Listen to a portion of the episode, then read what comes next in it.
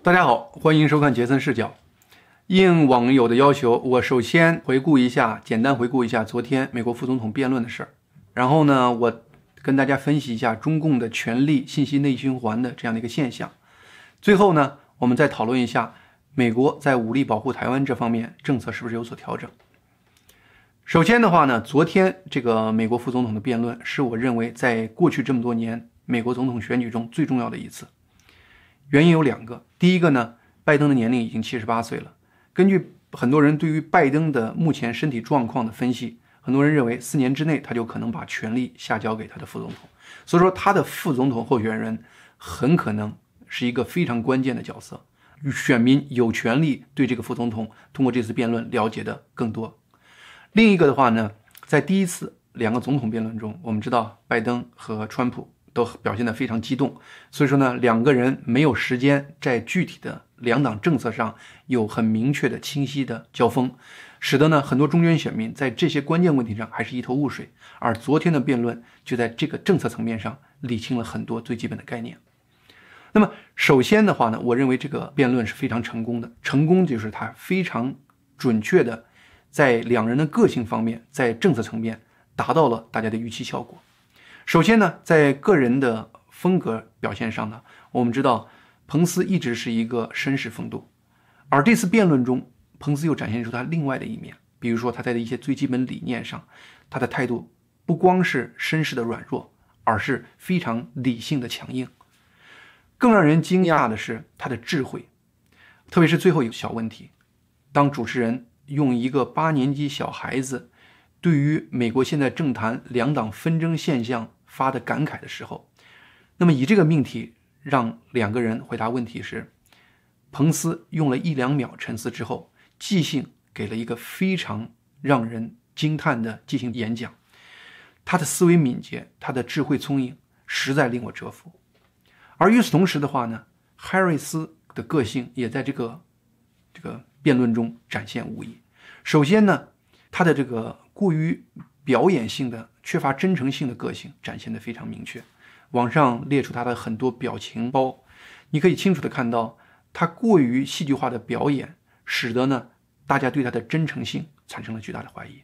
而且呢对他的认知也产生了一个问题，就是因为他毕竟来自于像旧金山那样子一个极左的环境，他的很多理念、很多思维都是在那个环境中一个极左的肥皂泡的这个环境中生活的。他呢，一旦在针对全美范围说话的时候，很多他的概念就跟美国普罗大众的想法格格不入了。你就比如说，他时不时的打种族牌，这一点上和美国普遍民调就有非常大的落差。而且呢，比如说他引用的证据全部来自于极左的攻击川普的那些媒体的说法，他没有做任何的第三方的核实。使得呢，他的很多指控，大家都知道是反川普媒体断章取义的内容，包括对川普在种族主义方面的攻击。所以说呢，这方面对于个性的展现，我个人感觉，彭斯完全碾压 Harris。而另一方面，在两党政策上面，双方在很多领域也有直接的交锋。比如在疫情控制方法上，在税收上，在医疗保险上，在环境上，在最高法院态度问题上，在权力交割上，都有很多的辩论。而这个辩论的话呢，对于共和党是非常有利的，因为在这个辩论中呢，它非常清晰地展现了民主党一个核心的一个问题，就是说呢，民主党的很多选民之间是互相不兼容的。你比如说吧，他对于环境方面的一些措施，比如说对于页岩开发这样的问题。他是迎合了极左的选民，但是呢，同时的话呢，他会直接使得他关键能不能赢的这个中间派选民感到反感。他在疫情控制方面潜在的强力要求很多人民做很多事情，那么他在极左的支持者中会赢得选票，同时的话呢，他在中间选民会失去选票，而且同样这个问题在他的这个绿色政策上、税收上都有体现。这个结果呢，昨天展现的非常明显，就是在很多问题上，连主持人都说呢，你们说你们不支持绿色新政，而你们的网站上又说你们支持绿色新政，就是它充满了这样的矛盾，而且呢，充满了闪烁其词。你就包括大家反复询问如果他们当选了，而且拿到了参议院，会不会改变美国现在最高法院只有九名法官的这样的现实，而往里头加进很多法官？所有这些矛盾的体现，事实上呢，就是目前民主党一个核心的致命的问题。这个问题在昨天辩论中非常清晰地展现出来，而且呢，一个非常让人惊讶的事情是，Harris 居然在针对中共的问题上，首先对于共和党发难。我们知道了，美国现在百分之七十二的人是反感中共的，这是是个大民意，连拜登都不敢在中国问题上跟川普直接对着来，但是他居然就这个问题上说出来，而且呢，潜台词暗示川普跟中共打贸易战是极端错误的，引用了一些非常错误的数据，那么其结果是啥呢？被彭斯变得体无完肤，最后他不得不赶快后退。转而去攻击川普和俄国之间的关系。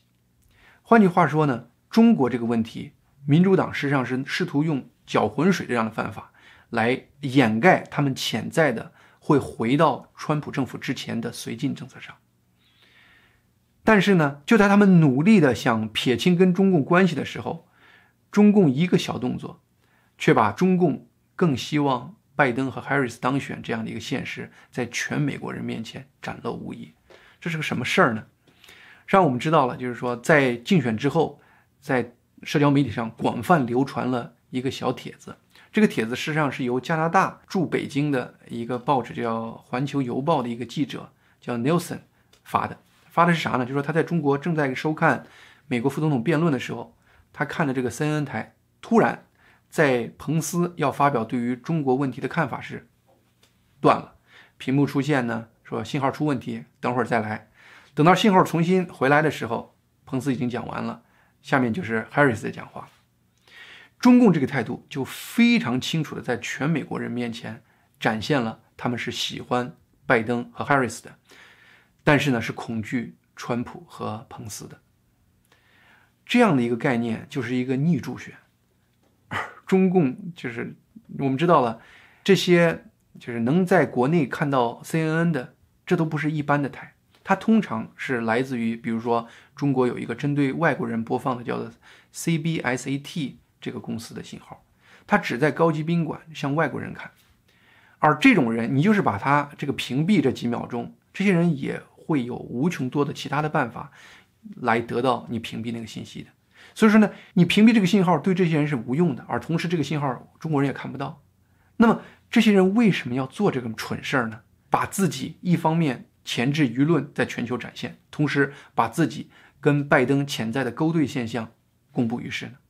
这种傻事儿其实呢，戏剧性的是昨天他干了不止一次，就在昨天一天就干了不止一次。昨天上午的时候，十月七号上午的时候，从印度又传来一个，就是社交媒体传来一封。中共驻印度大使馆向印度媒体发的一个公开信，那个信中说啥呢？就是说呢，台湾就是中华民国的国庆要到了，十月十号嘛。那么在这个时候的话呢，我们提醒整个印度的媒体要坚持一个中国的原则，不要对台湾这个国庆施以报道。同时的话呢，也不要把台湾称为国家或者中华民国，而且呢，也不要把台湾的领导人叫总统什么的。这个公开信一登出来，整个印度人看傻了，很多人说说这人是怎么回事呀？我们知道了，这些中领馆的人只要没有长期在印度冬眠，他非常清楚现在两个最基本的现实，就是第一，印度是一个媒体自由的社会；第二，印度人现在对于中共的仇恨是全球少有的，毕竟印度人跟中共有血仇，在最近这段时间。那么在这样的大环境下。他居然直接用最愚蠢的方式挑战印度最基本的媒体自由，所以说很多印度人非常气愤，在社交网站上说说啊，我以前根本不知道台湾国庆是哪天。好了，从今以后我记住了，以后每年这天我都要对台湾的国庆表示庆祝，而且呢，甚至第二天，也就是今天八号的时候，在每周的简报上，有的记者又把这封信向印度的外交部发言人提问。说他们有什么想法？外交部发言人非常简单一句话：自由媒体报他认为合适该报的事情，而且呢也没有重申所谓的一个中国的这个政策。两件事情体现了一个现象，这个现象我们以前反复说过，就是中共的官员不做还好，一做就是蠢事一做就是败事。那么，中共明知这样子，但是还要去做，这其实已经不是简简单单的一个我们认为是中共官员对于工作不负责任、糊弄上级的问题了。他这种现象的反复出现，实质上是反映了中共一个本质的一个癌基因。什么样癌基因呢？中共这个官场，我们知道它的权力是向上负责的，因为它的权力来自上面，决策来自上面。目前我们知道，习主席每天可能做的都是厉害了我的国那样的梦，而他最赏识的外交部部长王毅，也是中国目前战狼外交的急先锋和始作俑者。上层是这么一个思路，自然而然，整个决定了中共外交体系的官员他的做法，他们基本上现在是不管做的效果是正面还是负面的，他们不怕效果是负面的，只怕上面发现自己没做到，只恐怕自己的行为上面认为不够做。我们古代有个说法叫做“将在外，军令有所不受”，但是那可不是一般人能做得到的。那是一种能力的体现，那是一种责任心的体现，那是一种担当的体现。而现在中共的官员，其实呢是不敢有独立判断力的，不是他们没有智商了，这些人都很聪明，都是中共从就是中国那些很聪明的学生里头选拔出来的，他们非常清楚这么做后果会是什么。但是呢，没有人真正担心他会起的反效果，因为啥呢？因为他们非常担心，你不去做的时候，上面会认为你的工作态度有问题，上面会认为你的政治觉悟有问题。当然了，做了以后的话呢，就会起反效果。那么下面这反效果一出来的话呢，他们就会轻松的把这个反效果推卸到所谓的反华势力顽固不化，或者推卸到反华势力亡我之心不死等等这样的问题上。他为什么能这么做呢？因为他清楚中共高层。获得信息的渠道是靠他们，因为中共高层非常清楚，他们不看媒体的，因为中共自己也知道，他的媒体是党的喉舌，是糊弄老百姓的。他们呢，主要是靠各地的官员给他们收集数据，向上面反映这些数据。至少很多中共的高层是这么做的，个别有清醒的，但是大部分是从下面看信息的，反馈信息的。而底层的话呢，当他报上这个信息的时候，这个信息是非常迎合现在最高层那个认知能力的。因为他从小受的教育就是这个思维方式，就是西方社会亡我之心不死。那么下面爆出这样的一个消息的话呢，他非常容易接受。其实这个例子不是一次、二次出现的。你比如说吧，我举个例子，去年香港地区性选举建制派惨败，各种迹象显示，中共高层对于这个结果是非常惊讶的。也就是说呢，中共对于香港局势是有严重误判的。那么其结果是什么呢？并不是说啊，中共高层说我们向内检讨一下，看看我们是哪方面误判了，要调整一下，而是过了一段时间，静悄悄一段时间以后，中共突然开始认为整个这个香港的地区选举是有明确的海外反华势力介入造成的，这明显就是中共这种权力向下走、信息往上走这种内循环直接引发的这样的一个认知结果，而这样的认知结果也直接促成了。后面，中共强推所谓的香港版国安法这样的一个事情。目前的话呢，就是中共那个核心的话呢，我们他经常会出一些不合常理的这种招式，让人很惊讶。同时的话呢，大家也觉得他好像在加速师这个道路上变得越来越成熟了。为什么呢？原因很简单，就是中共这种决策权力往下走。信息完全靠向内走这种内循环体系塑造出来的中共整体的这个决策体系。好了，这个概念我们讲到这里。那么下面我们谈第三个问题，就是美国是不是在目前对于台湾武力保护这方面有一些政策调整？我们知道，十月六号，蓬佩奥在日本参加四方会议的时候。日本媒体的记者问蓬佩奥说：“中共入侵台湾的时候，美国会如何反应？”蓬佩奥回答是这样的：“蓬佩奥说呢，美国不追求纷争，而是追求和平，但对中共的入侵不会坐视不管。”他说呢：“作为美国，我们的使命是减少这种情况，但是呢，我们也同时非常清醒地认识到，对中共的绥靖政策不是问题的答案。”那么。这种说法其实你有多方解读，但是很多台湾分析人就认为了，美国似乎开始放弃以前的一些战略性模糊政策，而开始承诺会在中共入侵台湾时派军协防台湾。但是呢，就在第二天，十月七号的时候，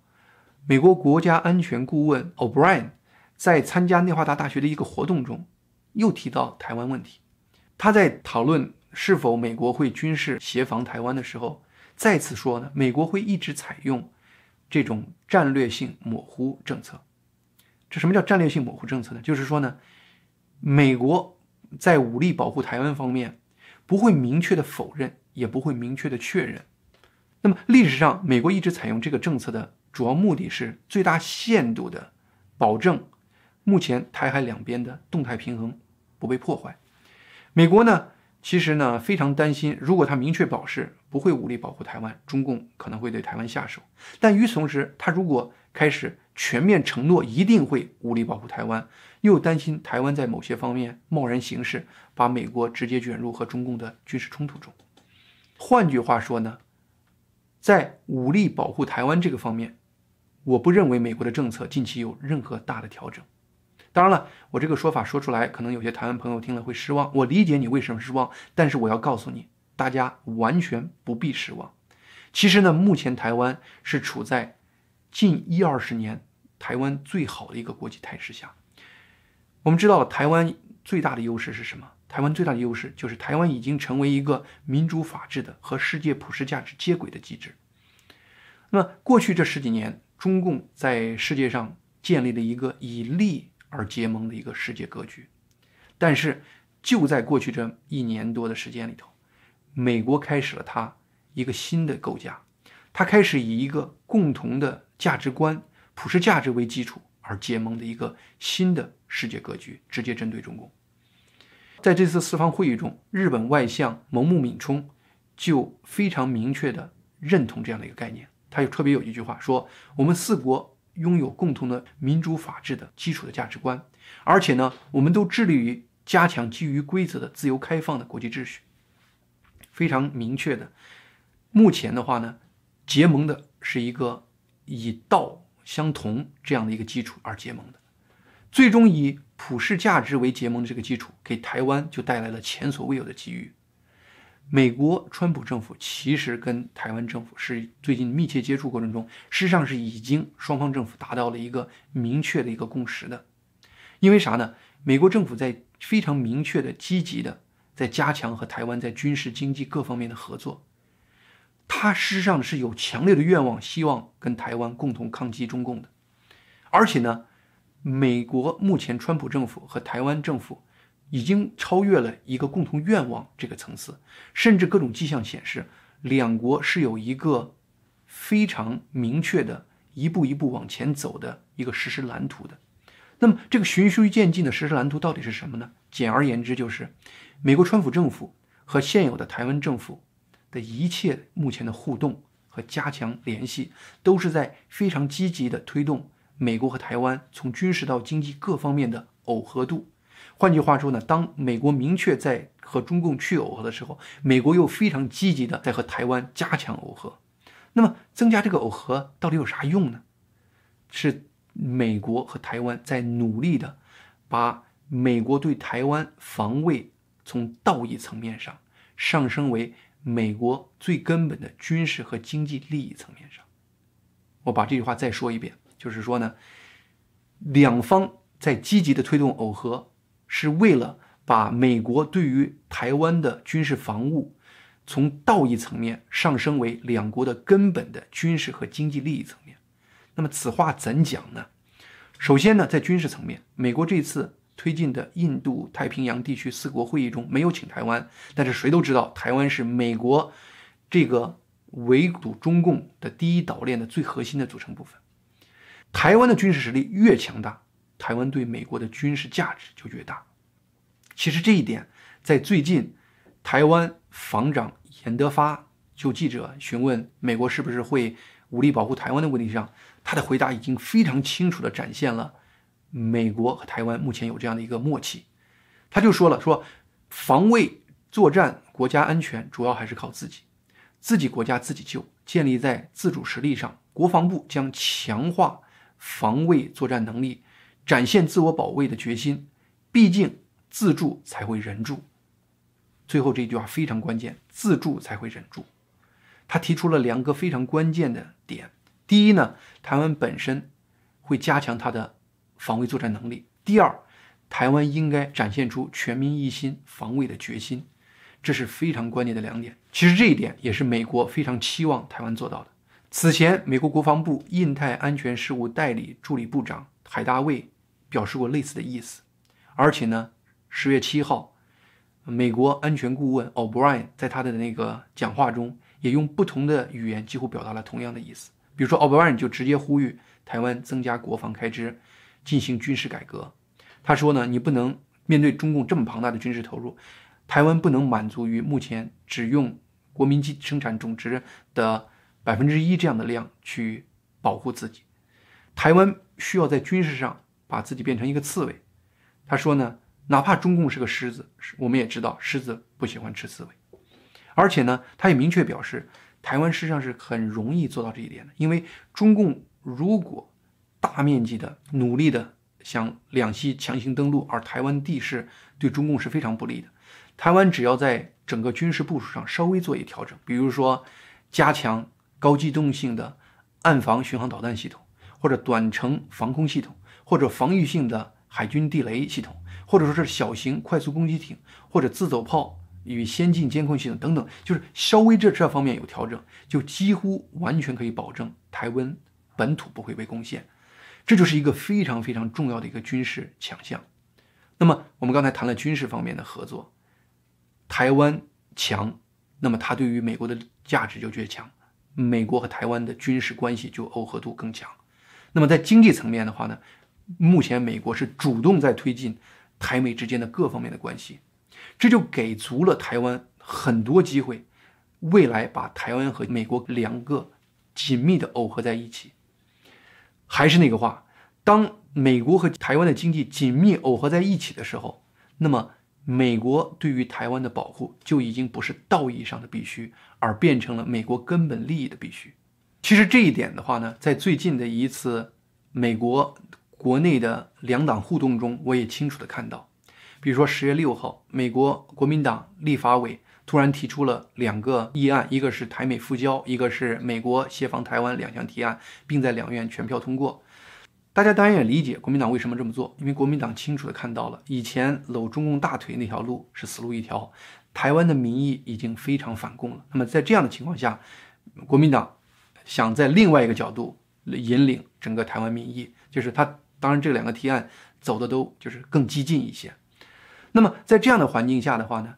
嗯，台湾总统府发言人张纯涵他的回答就清楚的展现了刚才我谈到的美台之间的一个默契。首先呢，他第一点是说尊重立法院目前的决定。当然了，那个国民党毕竟有这样的一个新的认识，这个新的认识是应该鼓励的。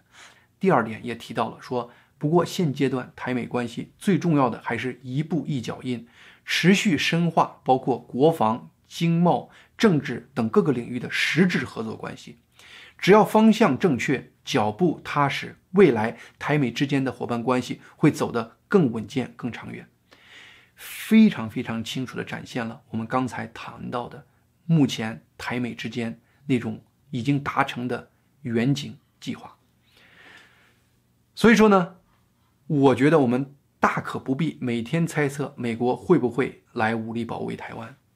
我们只要清楚，随着台湾和美国在军事经济上的耦合度不断增加，美国未来会出于本国利益和本国的安全的需要，全力保护台湾。好，我们今天节目就到这里，下周再见。希望大家订阅杰森视角，因为还在摸索中，节目可能出的不规律。呃，订阅频道的时候一定要记住按那个小铃铛，这样才能保证你随时能收到我最新的个人点评节目。